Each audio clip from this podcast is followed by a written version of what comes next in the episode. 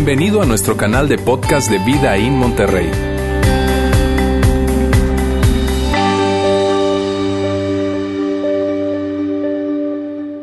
Muy bien, pues estamos ya en nuestra cuarta parte de esta serie que hemos titulado ¿Quién necesita a Dios? Y mira, si estás con nosotros por primera vez, llegaste en medio de una conversación. Ya tenemos algunas semanas que hemos estado platicando acerca de esta pregunta tan interesante a la cual muchos de nosotros, seguramente todos, tenemos una opinión. ¿Quién necesita a Dios? Por eso es tan importante que, mira, si tú no has tenido oportunidad de escuchar los mensajes o ver los mensajes, porque ya los tenemos también en video, es que tú vayas a la página web que aparece aquí en pantalla, vidainmonterrey.org, diagonal mensajes y que tú puedas ponerte al día. Te voy a decir por qué. Porque mira, siempre hablamos de que aquí trabajamos en base a series, que es tomar un tema y desarrollarlo. Pero en algunas series hay que, hay que reconocer que no necesariamente un tema está conectado con otro. Pero en esta serie en particular definitivamente sí. Cada uno de los mensajes están conectados. Así que si tú no has escuchado alguno de ellos, de verdad yo te invito a que tú puedas hacerlo para que tengas el contexto completo y que tú puedas entender hacia dónde nos estamos dirigiendo. Y mira, estamos haciendo esta serie, la razón por la que lo estamos haciendo es porque nosotros queremos que todas las personas que de alguna forma crecieron con una fe, que de alguna forma ellos se identificaban con la fe, con el cristianismo, pero que se alejaron por diferentes circunstancias, porque no podían empatar lo que estaban viendo en su vida con el sufrimiento y la fe, lo que estaban viendo en su vida con respecto a, cuestionamientos, a dudas, a muchas otras cosas que, decían, oye, ¿qué onda con esto? Y que eso eh, eh, hizo que de alguna forma se alejaran de Dios. Queremos que todas esas personas que se desconectaron, que reconsideren el cristianismo. Porque estamos convencidos de algo que, que, muy probablemente, y no puedo decir que todas las personas que están acá o todas las personas que se han alejado, no puedo generalizar, pero pero podríamos atrevernos a decir que muchas personas se alejaron del cristianismo innecesariamente. Se alejaron eh, eh, y se desconectaron del cristianismo por razones que no tienen nada que ver con el cristianismo. Nosotros queremos que todas las personas puedan darse la oportunidad de volverse a conectar con Dios, porque queremos que cada persona tenga una, fe adulta a los cuestionamientos que hay respecto a Dios, porque quizá muchos pueden tener cuestionamientos con respecto a Dios y, no queremos que la gente viva en una disyuntiva, que la gente no, se encuentre eh, eh, atorada o atrapada entre estas dos cosas, entre la duda y la desesperanza. No queremos que la gente permanezca ahí entre la duda y la desesperanza, porque quizá tú creciste creyendo cuando eras niño tú tenías una, fe que te compartieron, una fe que, te inculcaron tus padres, pero después, conforme fuiste creciendo, hubo cosas que, te llamaron la atención. Y entonces tú hiciste preguntas genuinas, definitivamente, pero que eran preguntas basadas en hechos, a observaciones, a cosas que tú estabas viviendo, experimentando, pero la respuesta que te daban a esas preguntas eran respuestas basadas solamente en la fe. Tienes que creer y punto. Y entonces tú dijiste, no, no, no, no, no, a mí eh, no sé, pero como que eso no me da total satisfacción. Y entonces tú te alejaste. Por otro lado, hay personas que, que quizá están ahí en ese punto en medio, se han estado moviendo, quizás sin darse cuenta, despegándose, alejándose de Dios, de la iglesia, del cristianismo. Pero cuando tú consideras la otra opción, el ateísmo, dices tú, no, tampoco me, me, me hace sentido. ¿Por qué? Porque yo no puedo creer y entender que, que solamente soy, soy células y soy química y soy biología. Yo no puedo entender que, que la vida se trata de un accidente y que las cosas pasan porque sí. Como que considerar esa otra opción a ti te deja insatisfecho también y te deja lleno de desesperanza. Porque en el fondo de tu corazón tú sabes que tiene que haber algo más. Definitivamente tiene que haber algo más. Tú no estás aquí por accidente. Tú estás aquí con un propósito y hay algo mucho más grande, trascendente, relevante para ti. Y tú sabes, de alguna manera entiendes eso. Entonces considerar la otra opción del ateísmo tampoco te resulta atractivo. Y estás ahí como que atorado en medio. Y la primera semana decíamos que, que aunque parece como que es neutral, la realidad es que cuando tú y yo nos alejamos de algo, nos estamos acercando a otra cosa. Quizás sin darnos cuenta. Nos estamos acercando a otra cosa. Y decíamos en, la, segunda semana que, que, la gente se aleja de Dios por, por muchas diversas razones, pero que si pudiéramos sintetizarlo, si pudiéramos aterrizarlo en, en dos cosas, podríamos decir que la gente se aleja de Dios porque hubo algo que alguien le dijo respecto a Dios. Alguien, le, alguien te dijo algo respecto a Dios. Y quizá fue tu papá, tu mamá, un sacerdote, un pastor, un maestro. Alguien te dijo algo respecto a Dios. Y decíamos que, que todo eso lo que provocó en nosotros fue que, que tuviéramos ideas preconcebidas, ideas con respecto a Dios que, que estaban equivocadas. Y entonces hablábamos de, de esos dioses con D minúscula de ningún testamento que no los encontramos ni en el Antiguo ni en el Nuevo Testamento, en la Biblia no los encontramos. Y hablábamos de diferentes tipos de dioses, el Dios guardaespaldas, el Dios de las brechas, el Dios anticiencia, etcétera, etcétera. Hablamos de diferentes dioses. Y cuando estábamos viendo ese tema, una persona se acercó conmigo y me dijo, mira Lauro, la verdad es que escuchando ese mensaje, a mí me hizo mucho sentido. Porque a pesar de que yo siempre he creído en Dios, yo nunca he dudado de la existencia de Dios, mi idea, mi concepto de Dios era ese Dios guardaespaldas, que jamás iba a permitir que nada malo me sucediera. Entonces, cuando en mi vida vinieron problemas y vinieron aflicciones y vinieron un montón de cosas, yo dije, ¿qué onda? ¿Qué onda con Dios? Entonces decíamos que, que ese Dios guardaespaldas no existe. Que Dios sí es un Dios protector, un Dios que, que nos ama y que nos cuida, pero que no necesariamente va a evitar que tú pases por sufrimiento. Ese Dios no existe. Y otra persona que, es muy, muy filosófica y que, cuestiona muchas cosas me decía, oye, mira, hasta ahora yo entiendo y veo que, que Dios y la ciencia no están peleados. Se me hizo muy interesante ver cómo es que la ciencia valida muchísimas cosas. Yo pensaba que había que escoger o Dios o la ciencia. Y ahora veo que no es así. Porque muchos crecimos con ese Dios anticiencia. Otra persona me decía, mira, yo pensaba, lo, lo que, el recuerdo que tengo de niña es el Dios de la culpa. De alguna forma mis padres me hicieron ver sin quererlo que hay un Dios que está allá y que me va a juzgar y que está nada más como revisando. Y yo me sentía totalmente incapaz de cumplir con Dios, de agradar a Dios y lo veía como un Dios lejano. Y la segunda razón por la que la gente se aleja de Dios, decíamos también, que tiene que ver porque la Biblia dice, la Biblia dice tal o cual cosa. Y entonces hubo cosas que, que, que tú veías en la Biblia y decías, oye, ¿qué onda con esto? Porque quizá agarraste la Biblia por curiosidad o la leías quizá cuando eras más pequeño pero entonces hubo preguntas, hubo dudas genuinas que tú tenías con respecto a por qué la Biblia decía tal o cual cosa. Y tú fuiste con una persona, fuiste con un pastor, con un sacerdote, con alguien que tú, que tú respetabas, para que, te dijera algunas respuestas a esas dudas que tú tenías con respecto a la Biblia. Y, la respuesta que te dieron fue, porque la Biblia dice. Sí, pero, pero ¿por qué creemos eso? Por eso, porque la Biblia dice. Pero ¿cómo puedo saber yo que, que la Biblia es verdad? Porque la Biblia dice que la Biblia es verdad. Oye, pero eso que no es como razonamiento circular, o sea, digo porque digo, porque dice, porque, o sea, ¿no, no, te parece eso? Entonces a ti de alguna forma eso te dejó también insatisfecho. Y dijiste, oye, no, si para cada duda que yo voy a tener es tener una fe ciega en la Biblia, no. Y quizá por eso te alejaste. Quizá esa fue la razón por la que tú te alejaste. Pero, pero como decíamos la, la semana pasada, probablemente tú te alejaste innecesariamente. Porque cuando hablamos del cristianismo, decíamos que el cristianismo no existe porque la Biblia dice que por supuesto nosotros creemos en la Biblia y nosotros creemos que la Biblia es la palabra de Dios inspirada y que hay una colección de manuscritos, el Antiguo y el Nuevo Testamento. Creemos por supuesto que sí, pero que finalmente el cristianismo, su sustento, no es que la Biblia dice que el sustento del cristianismo es un hecho, el hecho histórico lleno de evidencia que es la resurrección de Cristo.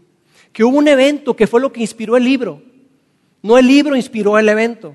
Hubo un evento contundente, lleno de evidencia, que hizo que la gente se detuviera y dijera, oye, ¿qué onda con esto? Y empezaron a documentar y a documentar y a documentar. Y decíamos también que, que al principio el debate no se centró en si la Biblia es verdad. Porque para empezar, cuando empezó el cristianismo, no existía la Biblia. Lo que existía era el Antiguo Testamento, pero la Biblia, como tú y yo la conocemos hoy, con Antiguo y Nuevo Testamento, esa colección de manuscritos inspirados, no existía. Solamente estaba la parte del Antiguo Testamento. Entonces el debate no era qué onda con la Biblia, el debate era qué onda con Jesús. ¿Es Jesús realmente quien dijo ser? ¿Quién es Jesús? El debate se centraba en una persona. ¿Quién es Jesús? Fue un evento el que inspiró el libro. Entonces, Jesús, ese hombre que, que con su muerte y su resurrección probó de una vez por todas quién era Él, él, hizo declaraciones muy, pero muy interesantes, declaraciones que, que sacaban de onda a, la gente de su tiempo, porque Jesús se levanta y va con, con sus hermanos, con sus compatriotas judíos y les dice esto, oye, ¿sabían ustedes que, que los manuscritos antiguos que hablan acerca de mí? ¿Sabían ustedes que todo apunta hacia mí? Imagínate la arrogancia para decir eso. El atrevimiento para decir es una blasfemia, a menos que fuera verdad. Jesús le dijo, amigos, todo lo que está en las escrituras, porque incluso les decía, hey, escudriñenlas, búsquenlas, indáguenlas, porque ellas hablan, dan testimonio de mí. Y entonces algunos de ellos empezaron a ver y decir, oye, oye, oye, mira, Jesús, ¿dónde nació? Wow, en Belén. Aquí en las escrituras habla de que el Mesías va a venir, van a ser en Belén. Órale. Oye, ¿ya viste esto de Jesús? Con respecto al Mesías, también Jesús lo está cumpliendo. Oye, hay, hay match completo. Oye, no. Entonces la gente empezó a decir, oye, ¿será él el Mesías prometido? Y empezaron a creer. Él es, él es, él es. Y luego Jesús murió. Y todo se acabó. Y nadie creyó. Nadie más creyó. Pero después de tres días, Jesús resucitó y validó que todo lo que él decía con respecto a sí mismo era verdad, que todo lo que él había, le, había dicho a esa gente era cierto, él no estaba mintiendo, era cierto, lo validó una vez por todas por medio de su resurrección. Y hay muchísimos pasajes que hablan acerca de eso, muchísimos pasajes que hablan de profecías que apuntaban hacia Jesús. Y yo solamente quiero compartir contigo uno, que quiero que tú lo leas, no, lo vamos a, a, ver, pero es este que está en Isaías capítulo 53. En Isaías 53 habla acerca del Mesías, de ese Mesías sufriente. Y mira, este texto fue escrito aproximadamente 720 años antes de Jesús, antes del nacimiento de Jesús. Y yo quisiera que tú te la oportunidad hoy, si tú tienes una Biblia y si no la puedes descargar, hay una app que, es de la Biblia, y, y tú buscas Isaías 53 y tú lo lees detenidamente. Y quiero que cuando tú lo leas, tú te preguntes a quién crees tú que está describiendo. ¿Y sabes a qué conclusión vas a llegar? Que a quien está escribiendo es a Jesús y lo que Jesús atravesó, lo que Jesús sufrió. Por eso es que muchos judíos, al leer este, este capítulo y otros, y otros capítulos de la Biblia, como Salmo capítulo 22, lo leen y dicen, órale, ¿qué onda con esto? Y esos judíos se hacen judíos mesiánicos, es decir, ven a Jesús como su Mesías, porque ven que en Jesús se cumplieron las escrituras. Mira, la verdad es que nosotros los cristianos, los seguidores de Jesús, tomamos en serio el Antiguo Testamento porque Jesús lo tomó en serio. Nosotros los seguidores de Jesús tomamos en serio el Antiguo Testamento porque apunta hacia Jesús. Todos esos escritos antiguos Toda esa colección de, escritos de, historia, de profecía, de poesía que se encuentra en el Antiguo Testamento apuntan, dirigen hacia Jesús. Y es por eso que nosotros creemos en el Antiguo Testamento. Porque hay una realidad, amigos, y es esta. La gente siguió a Jesús después de la resurrección, por la resurrección. Antes de la resurrección, no. Antes había un grupo de personas que lo empezaron a seguir, pero luego murió. Pero cuando viene la resurrección, La gente lo empezó a seguir, claro que sí, porque era demasiado evidente. Había, ellos lo vieron, lo tocaron, desayunaron con él, lo pudieron abrazar. No era creer por creer. No era creer porque sí, ellos, esos primeros seguidores de Jesús, vivieron y murieron porque fueron testigos de un evento. No murieron solamente por lo que creyeron, murieron por lo que vieron. Y ellos no podían negar lo que yo vi, lo que yo toqué, lo que yo abracé. ¿Cómo me dices que no? Yo, o sea, yo lo vi. Esa es una, una gran realidad. Y mira, nosotros, tú y yo, nos hacemos seguidores de Jesús por medio de la fe, pero no debido a la fe. Es decir, no es creer por creer, porque hay que creer en algo. Simplemente lo que sea, tú crees lo que sea, tú ten fe en la fe. No. Nosotros creemos y somos seguidores de Jesús por medio de la fe. Porque vemos la evidencia y podemos decir, sabes que sí, es cierto. Y depositamos toda nuestra confianza en lo que Jesús hizo. Y Jesús nos dejó gran evidencia de quién era Él. Jesús, número uno, hizo, hizo milagros, hizo muchos milagros. Jesús tenía el poder y la capacidad para sanar a todos, pero Jesús escogió sanar a algunos. Fue muy estratégico y sanó a algunas personas para que quedara registrado ahí, para que la gente dijera, órale, definitivamente Él es. Alimentó a cinco mil con panes y peces, caminó sobre el agua, dio vista a ciegos, hizo hablar a mudos, permitió que personas que no podían caminar caminaran, resucitó a un muerto, a Lázaro. Un montón de, de señales para que tú y yo pudiéramos creer que Jesús es quien dijo ser y que creyendo en Él tú y yo podamos tener vida eterna. Ese era el propósito. En segundo lugar, Jesús nos dejó evidencia a través de las escrituras que en Él se cumplen todas las profecías que hablan del Mesías. Y yo te invito a que tú puedas leerlas. Hay muchísimas profecías que tú las lees Salmo 22, por ejemplo, y no puede ser que esto haya sido escrito mil y pico de años antes de Jesús y que describe la crucifixión en pocas palabras. No puede ser. Ahí está. Hay mucha evidencia. Y por último, quizá la evidencia más fuerte y más contundente para todos es la resurrección. ¿Por qué te digo todo esto? Porque es muy importante que así como Jesús validó todo a través de su resurrección, de su resurrección. Y tú podemos confiar en quién es Él y podemos confiar en lo que Él dijo por la resurrección. Del mismo modo, tú y yo podemos confiar en lo que Jesús dijo respecto a Dios. Si tú y yo decimos, ok, ya hablamos de los dioses de ningún testamento, pero ¿cómo es Dios? ¿Cómo es el verdadero Dios? El punto de partida para ti para mí, si queremos conocer a Dios, es qué es lo que dijo Jesús. ¿Y por qué le voy a hacer caso a Jesús? Porque Jesús resucitó. Y cuando una persona predice su muerte y su resurrección y lo cumple, tú le crees todo lo que dice. Por eso. Entonces es un lugar súper confiable, no es como que mm, el punto de partida para saber cómo es Dios es Jesús. Y tú y yo podemos confiar en lo que Jesús dijo respecto a Dios.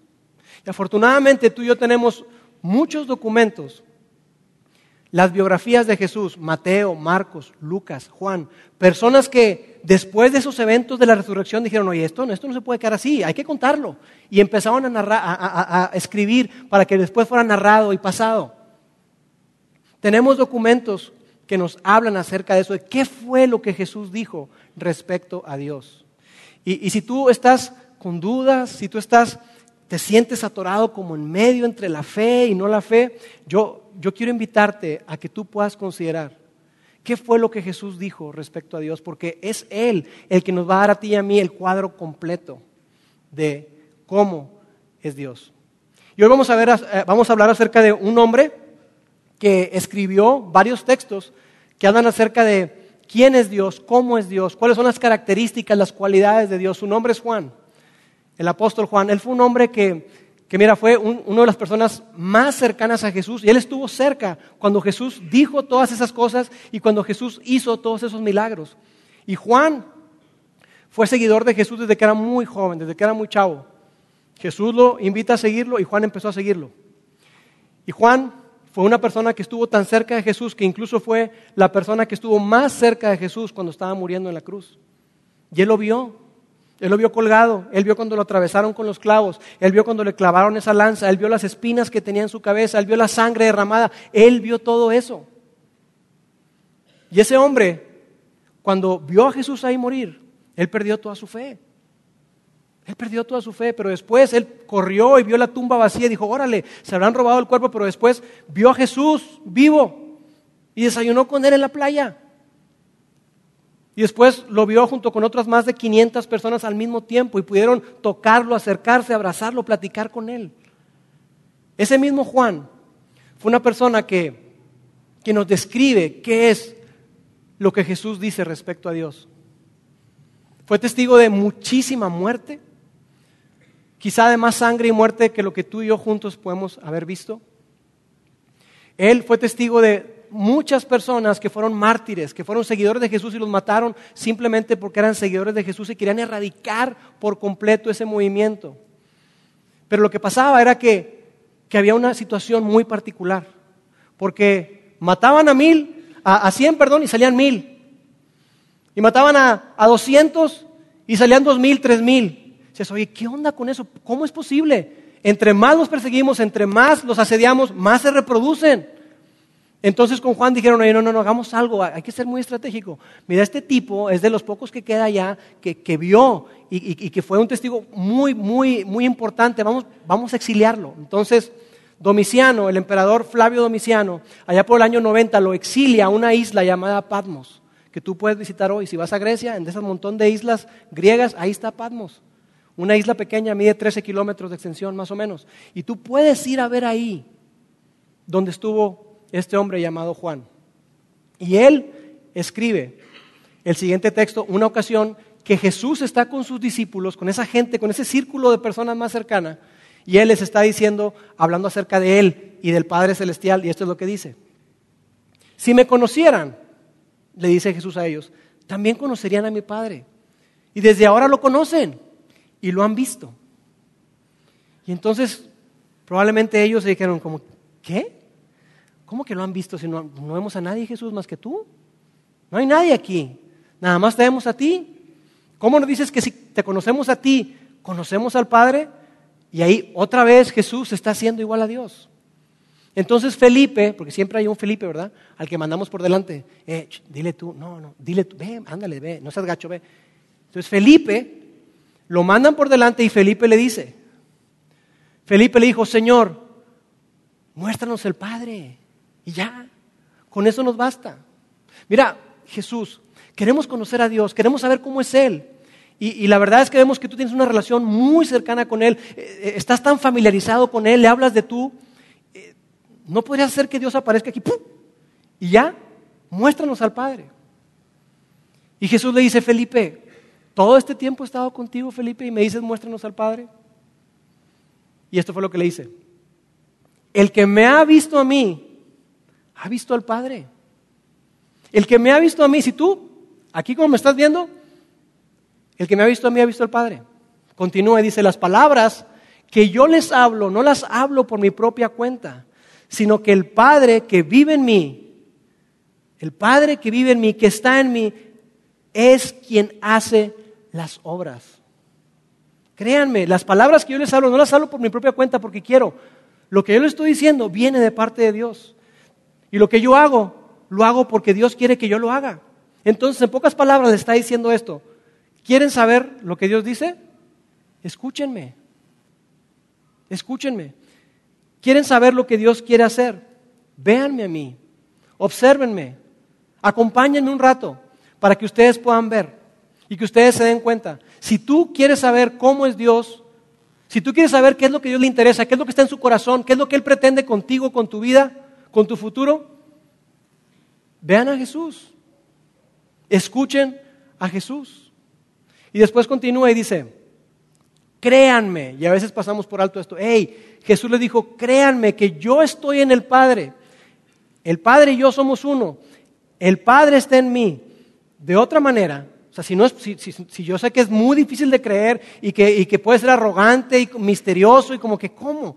Mira, si no me crees esto que te estoy diciendo, por lo que te digo, cree por las obras mismas, cree por la evidencia que te estoy presentando, por todo lo que tú estás viendo que yo estoy haciendo. Que eso sea de donde tú te apalanques para que creas. Y Jesús no está pidiendo que crean porque sí. Es que crean, crean, tengan fe, tengan fe. No, no, no. Él está diciendo, mira, las palabras que yo digo no las digo por mi propia cuenta. Y las obras que yo hago no las hago porque sí. Créanme. Y si no, si tienes dificultad para eso, cree por las obras, cree por la evidencia de lo que yo estoy haciendo. Por eso es tan importante que tú y yo nos detengamos para decir, bueno, entonces, ¿qué fue lo que dijo Jesús con respecto a Dios? Si Jesús es el punto de partida, y yo puedo confiar en todo lo que dijo Jesús porque lo validó a través de su resurrección, ¿qué fue lo que dijo Jesús con respecto a Dios? Lo primero que dijo fue que Dios es espíritu. Dios es espíritu. Una ocasión Jesús estaba en una conversación con una mujer samaritana. Así la conocemos, la mujer samaritana. Probablemente llegará un, tiempo en el que estemos en el cielo y va a decir, oye, por cierto, me llamo María, no samaritana, Magdalena o qué sé yo. Pero la conocemos como la mujer samaritana y estaban en esa conversación, estaban platicando, porque los judíos y los samaritanos tenían puntos de vista muy diferentes con respecto a Dios y a el lugar donde debería adorarse a Dios. Y es, y es curioso, es irónico, porque imagínate, ahí está esa mujer hablando con Dios en persona, hablando acerca de Dios. Diciendo, no, es así, es así, no, es que, no, yo pienso. Y ahí puedes ver el corazón de Jesús, lleno de compasión, lleno de amor, lleno de paciencia. Él le dice a esta mujer, Dios es espíritu y es necesario que los que lo adoran, lo adoren en espíritu y en verdad. Le dice, mira, quiero decirte algo a ti, mujer. Los judíos Estamos en lo correcto. Los judíos tenemos el concepto completo y correcto con respecto a Dios. Dios es espíritu. No, pero es que mi, según eh, mi, padre dice que deberíamos adorarlo en tal o cual lugar. No, no se trata del lugar. Él no necesita un lugar porque Dios es espíritu. Y los que lo adoran tienen que adorarlo en espíritu y en verdad. Y eso fue lo que se dijo hace dos mil años. Imagínate. Y lo que este concepto nos está diciendo es que los judíos creían y creen, como nosotros, que Dios no está sujeto al tiempo, al espacio ni a la materia. Por eso es que, que Dios les dijo, hey, hey, no se hagan imágenes de ninguna semejanza, de nada, no se hagan imágenes porque yo soy espíritu. Y eso era muy diferente a todas las demás naciones que eran politeístas y que tenían sus diferentes dioses y, se hacían eh, esculturas eh, estatuas talladas de madera, de, vaciados, de, plata, de oro, de metales, y los llevaban a la guerra y los llevaban para aquí y los llevaban para allá, y todos tenían, incluso en sus casas, tenían altares y un lugar para adorar. Yo les dice, no, yo no quiero que ustedes hagan eso, porque yo estoy en todas partes, porque yo soy espíritu. Y sabes, eso es lo que podríamos esperar en nuestro mundo moderno, porque los científicos hoy hablan acerca de una idea, de un concepto, y es que hay una singularidad. Que si tú y yo pudiéramos meterle reversa, así como una película, ¿verdad? Le regresas, le regresas todo el tiempo, perdona los de las cámaras, si tú te regresas, tú te darías cuenta que hubo un momento preciso, un evento singular donde no había nada. Y que a partir de la nada surgió todo. Los científicos dicen, ¿sabes qué? Un momento donde no había tiempo, espacio, leyes, pero después de, ese, momento singular, de esa primera causa que provocó todo, ahí, ahí nació todo, el universo y todo. Y nosotros los cristianos, los seguidores de Jesús, creemos que esa primera causa es una persona y es Dios. Y que Dios hizo todo lo que existe de la nada. Que Él llama las cosas que no son como si fuesen. Que así, en un instante, Él es él es creador. Es necesario que haya un creador. Un creador que no necesita de nada ni de nadie. Un creador que es suficiente, que está en todas partes y que no requiere de absolutamente nadie para que lo sostenga. Al contrario, Él sostiene todas las cosas. Y eso fue lo que Jesús nos dijo con respecto a Dios. Dios es espíritu. Y quizá tú, tú te quedas como que, órale, eso está así como que medio místico. Y yo sé que eso puede sonar así. Por eso es que Jesús fue un paso más allá, para decirnos cómo es Dios. Y la segunda cosa que nos dice es que Dios es Padre. Que la manera en que Él puede darnos a entender a ti y a mí con nuestra mente limitada, finita, ¿cómo puedo describirte a Dios? Es que Dios es un Padre. No un reflejo de nuestro Padre terrenal, de nuestro Padre biológico, con errores, con limitaciones, que a veces dices tú, no, si Dios es Padre, no, yo no puedo equiparar con el mío porque es un desastre. No es un reflejo de nuestro Padre, es el Padre perfecto, es la perfección de un Padre. A ver, ¿cuántos padres hay acá? Levanta la mano. Bastantes. Ahora, tú como papá, ¿no es cierto que tú amas a tus hijos? Y que tú quieres lo mejor para tus hijos y tú provees para tus hijos y tú estás ahí para tus hijos, pero aún con todo y eso, tú y yo fallamos y quedamos cortos.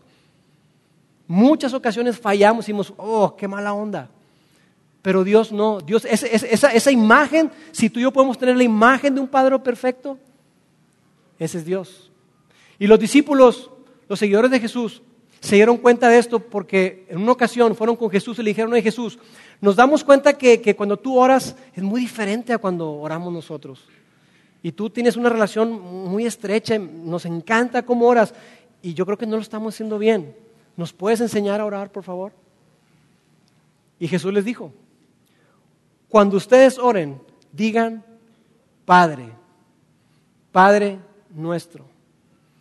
Lo que Jesús está diciendo es que sabes que tú y yo podemos tener una relación así como la que puedes tener con un Padre perfecto, un Padre que es que, con quien tú puedes ir en total transparencia, con confianza, para decir, hey, me siento así, me siento así. Ese es Dios con quien tú puedes ir en cualquier momento, en cualquier lugar, ante cualquier circunstancia, tú puedes ir. Y lo que está diciendo es que Dios es relacional. Es alguien con quien tú te puedes conectar, con quien tú te puedes identificar, con quien puedes entablar verdaderamente una relación. Y ese Dios no es un Dios impersonal, no es una fuerza. Dios es totalmente personal. Y la otra cosa que Jesús nos dice con respecto a Dios, a cómo es Dios, estando este mismo hombre Juan tratando de decir, ¿cómo puedo resumir cómo es Dios? Cuando tú estás viejo, tú empiezas a, querer escribir y dejar y compartir cosas verdaderamente importantes, no cosas triviales. Y yo imagino a Juan ahí, en medio de toda la necesidad, el sufrimiento, el dolor, porque él atravesó por muchísimas situaciones, vio morir, sufrir, etcétera, había perdido amigos, familiares. ¿Cómo puedo resumir a Dios? ¿Cómo puedo describir a Dios?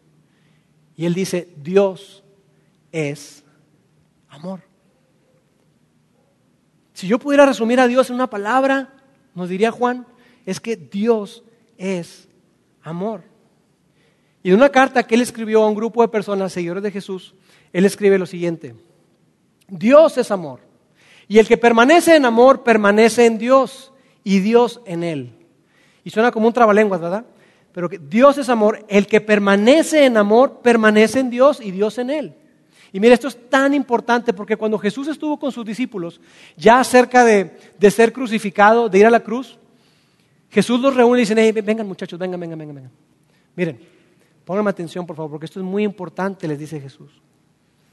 La manera en que la gente va a conocer que ustedes verdaderamente son mis seguidores, que son mis discípulos, no es por cuántas veces vayan al templo a orar, no es por cuántas veces reciten los salmos, no es por cuántas veces reciten el Deuteronomio, las leyes, Éxodo, Levítico, no, no, no, no, no, no es por ahí. La manera en que la gente va a conocer y va a decir, hey, ellos estuvieron con Jesús, es que se amen los unos a los otros. Esa fue la manera en que la gente supo que esas personas estaban con Jesús. Y por eso eran gente llenas de amor, llenas de misericordia, que incluso oraban y pedían por sus enemigos. Y eso no debería sorprendernos porque eso está en la naturaleza misma de Dios refleja la naturaleza misma de quién es Dios, refleja su esencia. Y esto es algo que tú y yo sabemos porque sin sol no puede haber sombra. ¿No es cierto? Sin sol no puede haber sombra. Para poder que haya sombra es necesario que haya una luz que pegue, que refleje, y entonces se genera la sombra. De igual forma, la maldad se percibe porque hay bondad. La falta de amor se percibe porque existe el amor. Entonces, el amor debe necesariamente preexistir a la falta de amor. El amor es primero. El amor va adelante. No es, hay desamor, entonces, ¿sí lo ves? El amor precede a la falta de amor. Y es por eso que nosotros creemos que Dios no puede ser malvado.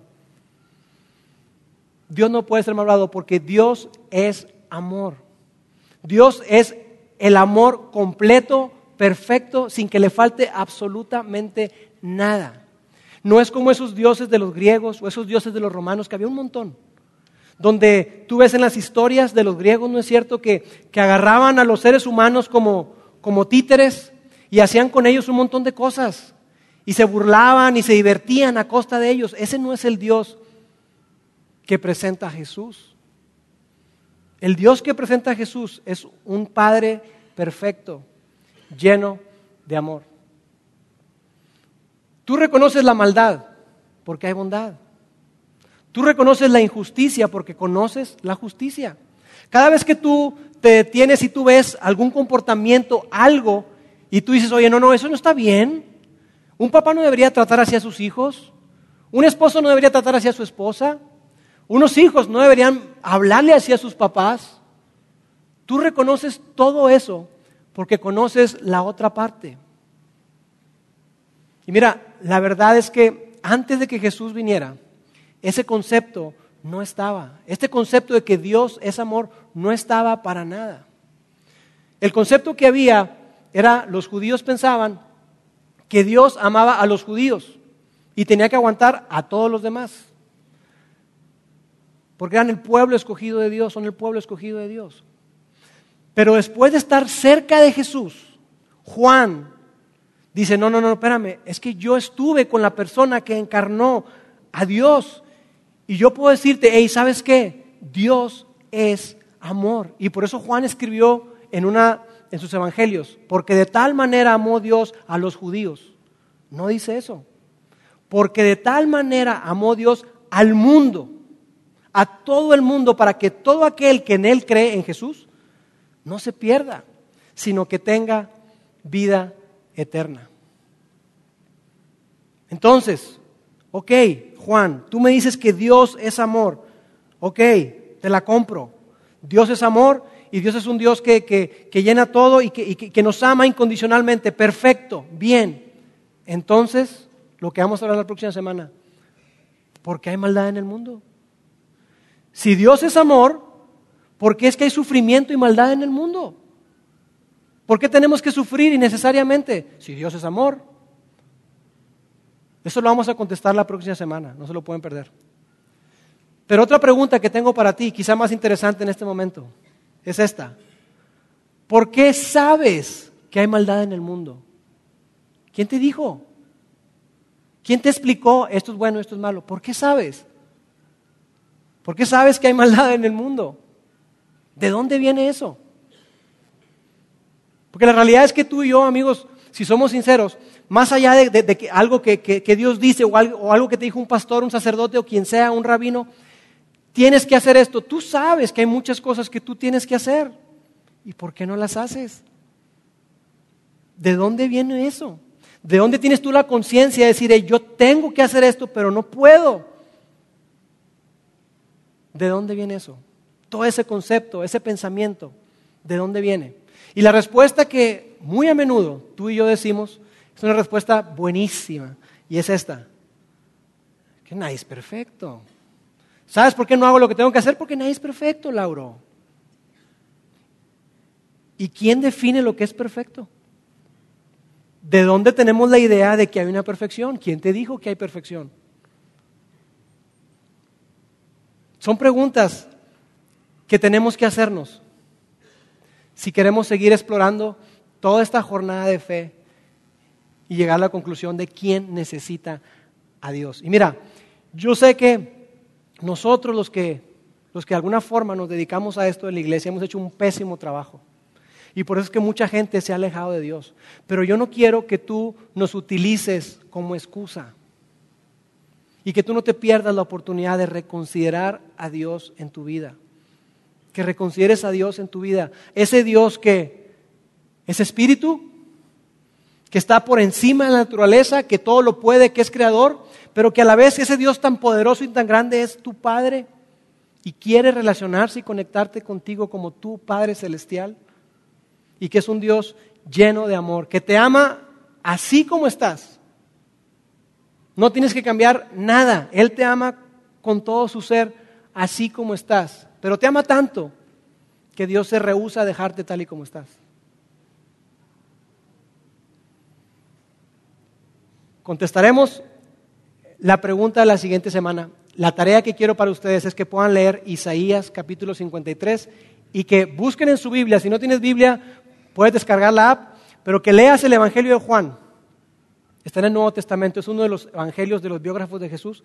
Que tú lo puedas leer detenidamente, son 21 capítulos, y que tú te hagas esta pregunta. ¿Qué puedo aprender del Padre por medio del Hijo? ¿Qué puedo aprender del Padre por medio del Hijo? Que tú te puedas poner esos lentes, ese filtro, y que tú puedas considerar la fe nuevamente. Permíteme orar. Dios, te damos gracias porque tú eres un Dios todopoderoso, un Dios que está presente en todo lugar y que está presente en nuestras vidas. Dios, gracias porque eres un Dios cercano, un Dios personal, eres nuestro Padre. Y hoy Queremos llamarte así, Padre, con toda la confianza, con toda la seguridad de que tú nos escuchas y que nos amas y quieres lo mejor para nosotros. Padre, gracias por amarnos de una manera tan, pero tan especial. Yo te pido por cada persona que está acá, para que puedan decidir dar ese paso, para leer tu palabra y para que como resultado de todo eso ellos puedan decidir dar pasos en su jornada de fe hacia ti. Te lo pedimos en nombre de Jesús. Amén. Gracias por haber escuchado este podcast de Vida en Monterrey. Si deseas escuchar estos mensajes en vivo, te invitamos a que nos acompañes todos los domingos a nuestro auditorio. Para más información sobre nuestra ubicación y horarios, entra a vidainmty.org o síguenos en nuestras redes sociales como Facebook, Twitter e Instagram. Nos vemos la próxima semana.